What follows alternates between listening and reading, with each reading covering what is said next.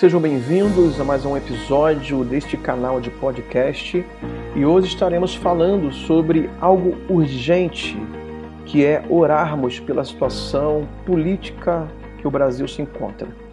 Então, nesse episódio, vamos entender algumas questões históricas e bastante atuais sobre o que acontece no Brasil e como nós cristãos podemos nos posicionar a respeito desses assuntos.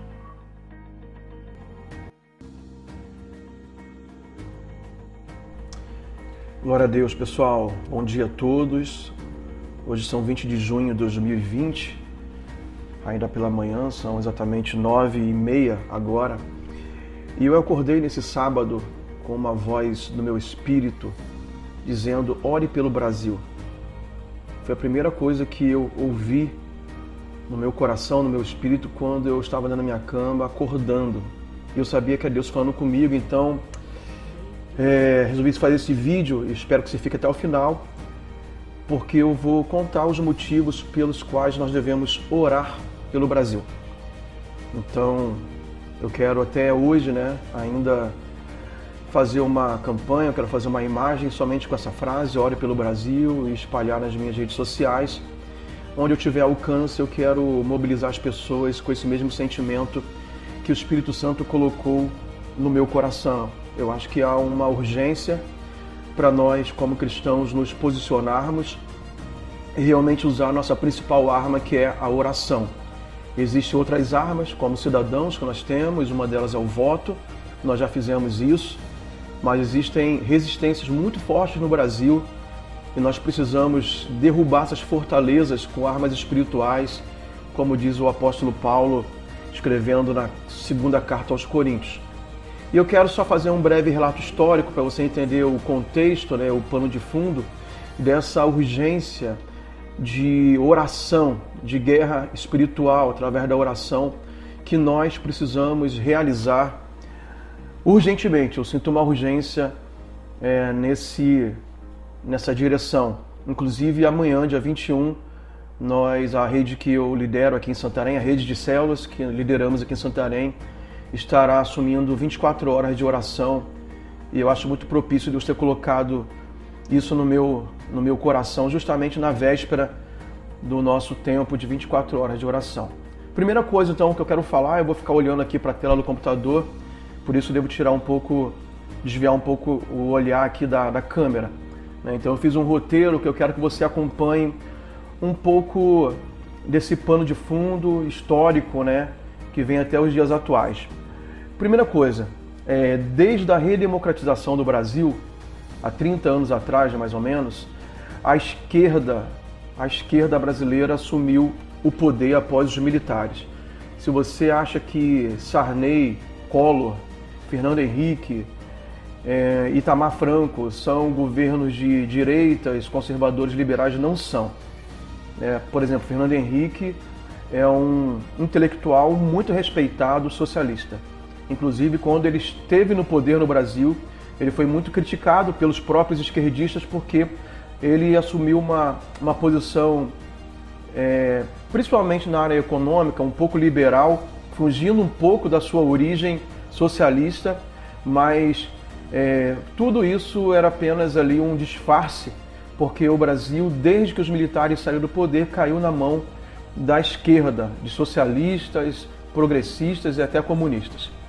Segundo ponto, em 1990 começa um movimento na América Latina chamado Foro de São Paulo, idealizado é, pelo Partido dos Trabalhadores, que ainda não estava no poder no Brasil. Mas qual era o plano deles? Era justamente unir a América Latina, os países da América Latina, para que pudessem fazer um plano de tomada de poder, cada um no seu país, e no futuro tornar-se semelhante ao que foi a União Soviética, que era um bloco de países uh, comunistas, socialistas, comunistas, e se juntava ali num, num, num, num ambiente político totalitário, ditatorial, comunista, e todo mundo sabe que foi algo terrível, tanto que quebrou, caiu, e eles queriam reproduzir isso aqui na América Latina. o passo seguinte, né, o, o plano deles acaba dando certo até certo ponto, porque todos aqueles líderes de movimentos em seus países, eles conseguem chegar ao poder. Então, o Lula chega no poder, Chaves chega no poder, é, uma, é, já tinha Fidel Castro em Cuba, é, Cristina Kirchner chega no poder na Argentina, na Bolívia da mesma forma, e eles começam a ampliar né, o, essa abrangência de poder nos países aqui da América do Sul, da, alguns da América Central, no caso Cuba já estava com a ditadura, e alguns países avançam essa agenda mais rápido, tipo Venezuela, avançou bem mais rápido, ele, o, o plano deles lá avança é, com muita agilidade, todo mundo sabe o que aconteceu com a Venezuela, eles estão debaixo de uma ditadura terrível hoje, e totalmente quebrado, todo, o país assolado na pobreza e só mesmo uma intervenção de Deus para dar solução para o povo venezuelano. E era isso que ia acontecer no Brasil. Só que o Brasil era o primo rico da história. Né? O plano no Brasil é um plano mais lento, no sentido que eles começam a aparelhar tudo, porém, é, ele, o Brasil fica como tipo financiador desse projeto nos outros países. É por isso que o Brasil, né, sendo saqueado pelos governos petistas, manda tanto dinheiro para ditaduras aqui na América Latina, Venezuela, Cuba e até na África, né? Então o Brasil era tipo aquele que financiava esse plano porque certamente é o país mais rico de todos, embora a população seja pobre, o país é rico. E começa então, né, para eles chegarem ao poder em todos os países, esses países, e aqui especificamente no Brasil, eles começam a aparelhar todas as esferas de poder da sociedade. Eles, primeiro, eles começam a tornar a população cativa, principalmente a população mais pobre, mas é uma população que vota através da ampliação das bolsas sociais. E o discurso nas eleições era sempre o quê? Que o candidato oponente eles iriam acabar com as bolsas sociais. Como o povo tinha medo né, de perder essa mamata, né, embora fosse tão pouco valor, mas prendia o voto do povo através dessas bolsas sociais. Eles aparelham a mídia, principalmente com distribuição de muito dinheiro de propaganda governamental. Eles aparelham também os formadores de opinião, principalmente os artistas mais famosos, e uma das formas era a distribuição também de recursos através de leis de incentivos para a produção artística, tipo Lei Rouanet. Eles aparelham é, o legislativo, porque também todo mundo sabe dos escândalos do mensalão e, e todo mundo sabia que para ter votações nas câmaras rolava muito dinheiro, muita propina e os votos eram comprados, os parlamentares eram comprados através do desvio de dinheiro, da distribuição de propinas e eles compravam ali apoio político para votar aquilo que eles queriam e, e poderem se manter no poder. Eles compram também, todo mundo está vendo que o judiciário também totalmente aparelhado, até porque ah, o topo do poder né, da carreira do magistrado é o STF e os ministros do STF são indicados pelos presidentes. Então a gente vê que atualmente os 11 principais ministros do STF, a maioria foram indicações do governo Lula, Dilma, agora também esse Alexandre de Moraes, indicado pelo Temer, e alguns outros atrás que foram indicados pelo Sarney, etc. Então, nos últimos 30 anos, esse STF foi formado indicados por presidentes dessa ideologia socialista esquerdista. Então, também é um poder aparelhado. A única, eu creio que o livramento que Deus trouxe para o Brasil foi porque, no meu entendimento, as Forças Armadas não foram aparelhadas. E para se é, conseguir de fato estabelecer uma ditadura no sentido de ter um sistema totalitário, que era aquilo que eles queriam estabelecer no Brasil, como foi na Venezuela, precisava ter realmente o povo na mão, né, e eles acabaram perdendo isso, e também as Forças Armadas, porque sem Forças Armadas não dá para tomar o poder em lugar nenhum, porque as Forças Armadas podem resistir qualquer tipo de sistema totalitário se tiver com uma visão é, aberta, uma visão correta da democracia. Então vamos aqui, né? deixa eu pular aqui. O que no Brasil esse sistema, esse mecanismo não contava é que Deus iria intervir. Deus interviu no país e mudou tudo nessas últimas eleições de 2018. Era totalmente inesperada a vitória de Jair Bolsonaro. Eles não contavam com isso, a mídia não contava, quem estava no poder não contava, os formadores de opinião não contavam, os próprios legisladores não contavam. E Deus muda a sorte. Por quê?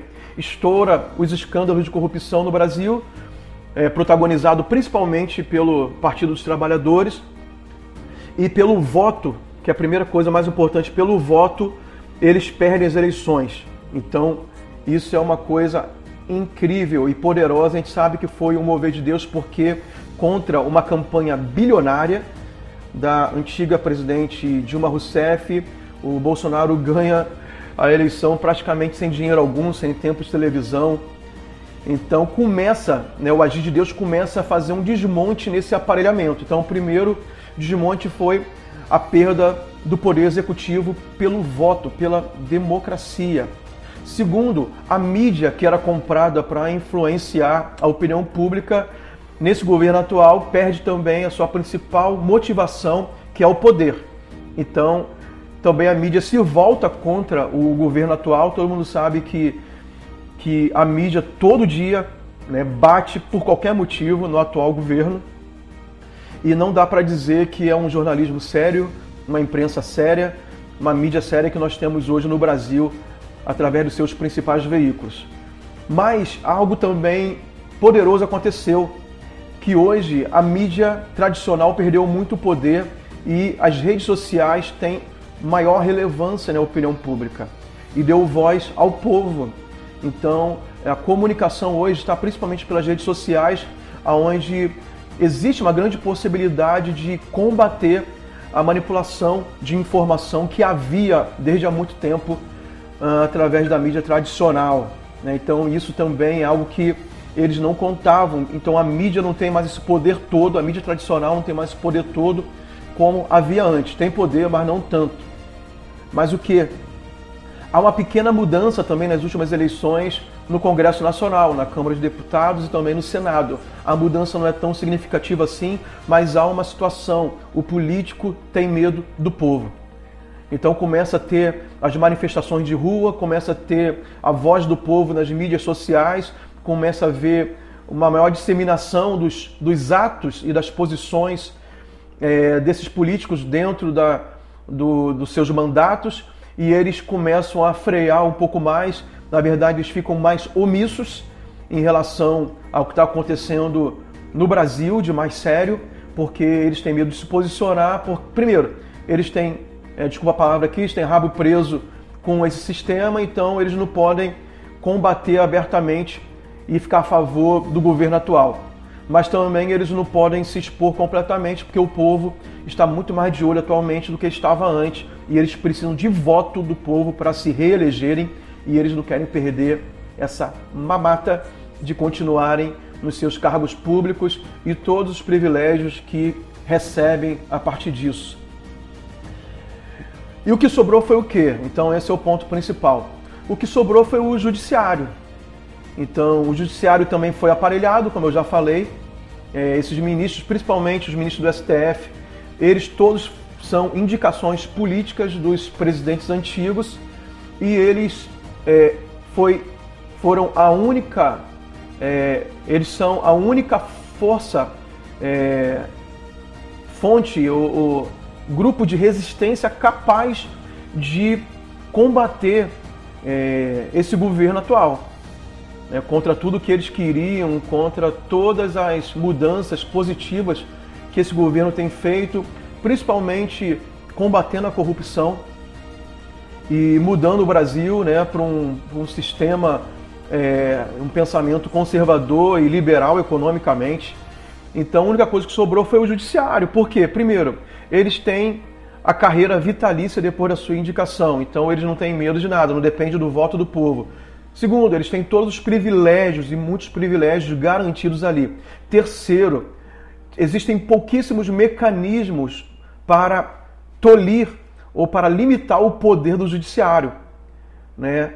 É, o, a principal forma de fazer isso é, é, é fazendo o impedimento de, desses ministros que cometem abuso de autoridade ou crime de responsabilidade. Só que isso está na mão do Senado, só que o Senado está na mão do STF. Então, é, como é que alguém que deve para o outro vai cobrar alguma coisa? Então, essa é uma situação muito complicada. Por isso que a gente vê hoje que a principal luta do Brasil e do governo atual é com o judiciário, que eles estão instituindo uma ditadura do judiciário. Eles estão é, legislando o que eles não podem fazer, porque eles têm que guardar a Constituição e não criar leis. Eles estão rasgando as páginas da Constituição, eles estão perseguindo pessoas, eles estão fazendo realmente algo que jamais alguém é, pudesse imaginar que aconteceria no Brasil através do judiciário, mas tudo isso está de acordo com a agenda dessa resistência das pessoas ou do grupo que saiu do poder e não aceitaram as eleições que foram realizadas democraticamente. Então nós temos que orar pelo Brasil justamente para Deus intervir nessa área aí. Qual é a grande questão atual, hoje, dia 20 de junho de 2020? O governo federal está muito pressionado. Pressionado em que sentido? No sentido que é, se o governo federal reage, a única forma é, é esperar pelo Senado, né, de forma legal, democrática e constitucional, tomar uma atitude contra o STF. Possivelmente, se Deus não mudar nada, né, é claro que nossa expectativa está em Deus, é o, o Senado, pelo menos, é, é, empichar um dos ministros que tem cometido esses crimes de responsabilidade e também é, de abuso de poder. Mas se isso não acontecer, o governo federal está pressionado a tomar uma atitude. Uma das atitudes é através das Forças Armadas, justamente porque está havendo é, esse abuso de autoridade por uma das esferas do poder. E existe brecha na Constituição para as Forças Armadas agirem se isso acontecer no Brasil, por conta da, da estabilidade nacional e da defesa da democracia também. Só que se o governo federal faz isso, ele vai cair na arapuca daquilo que é, ele sempre, os esquerdistas, a turma que perdeu, né, sempre quis taxar e colocar esse rótulo no atual governo de um governo ditador, de um governo fascista, de um governo que é, iria né, é, promover uma, um, um governo ditatorial no Brasil mas eu vejo que atualmente o STF está esticando a corda ao máximo e praticamente forçando isso a acontecer. Por que o governo está pressionado? Porque ele tem essa situação né, de ter uma atitude, né, o povo de bem clama por essa atitude, porque ninguém consegue é, dormir tranquilo, aqueles que têm informação, vendo o STF perseguindo pessoas, tolindo o direito de liberdade de expressão, perseguindo pessoas somente de um lado, invertendo leis, manipulando o que está escrito na Constituição a seu bel prazer. Então o governo está pressionado a tomar uma atitude, mas se não toma uma atitude, esse governo vai ser conhecido como um, um governo covarde, que só falava e não agia e não tomou nenhuma atitude para controlar e equilibrar o que está acontecendo no Brasil. Então, é claro que ninguém quer, ninguém quer, e eu não quero, né, que isso aconteça no Brasil, que as Forças Armadas tenham que agir, que haja intervenção em qualquer esfera de poder, porque todas são importantes né, para a democracia, tanto o executivo, quanto o legislativo, quanto o judiciário. Mas a situação do Brasil hoje, meus irmãos, é muito grave. É muito grave. Por isso eu quero convocar você para nós orarmos pelo Brasil. Vamos orar pelo Brasil, para Deus nos dar a direção, para Deus agir como Ele já tem agido. Ele já fez coisas sobrenaturais acontecerem que ninguém imaginava. É, só do, do, do grupo político ter saído, antigo ter saído do poder já foi algo que era um sonho de alguns, parecia impossível por causa desse aparelhamento que havia praticamente de todas as esferas da nação, mas mudou foi uma primeira batalha ganha. Agora nós temos que vencer a guerra em oração. Espero que tenha te ajudado e vamos realmente colocar nossos joelhos no chão, vamos levantar nossa voz, vamos clamar pelo Brasil.